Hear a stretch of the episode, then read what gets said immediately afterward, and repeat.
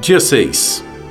E foi designado Filho de Deus com poder, segundo o Espírito de Santidade, pela ressurreição dos mortos, a saber, Jesus Cristo nosso Senhor.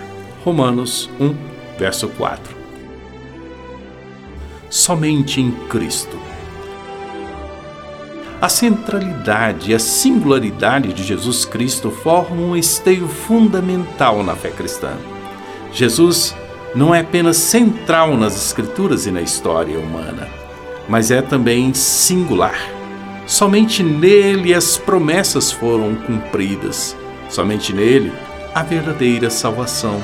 Somente nele somos reconciliados com o Pai e apenas por ele tudo será julgado.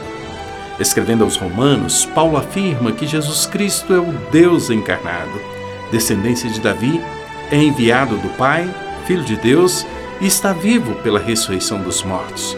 Portanto, ele é o Messias esperado. Romanos 1, 3 e 4. Essas palavras são impressionantes.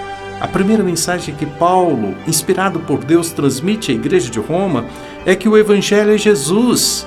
Portanto, conhecer o Evangelho é conhecer Jesus, viver o Evangelho é viver Jesus, proclamar o Evangelho é proclamar Jesus. E negar o Evangelho é negar Jesus. A identidade de Jesus Cristo cabe em uma história facilmente compreendida por uma criança, onde muitos de nós ouvimos pela primeira vez em casa ou em uma igreja. Por outro lado, sua identidade possui uma profunda complexidade. Ao revelar-se como Deus que é, também homem, como Cordeiro que também é leão, como parte da Trindade em sua função de profeta, sacerdote e rei. Que seja esta nossa oração e o anseio de nossos corações.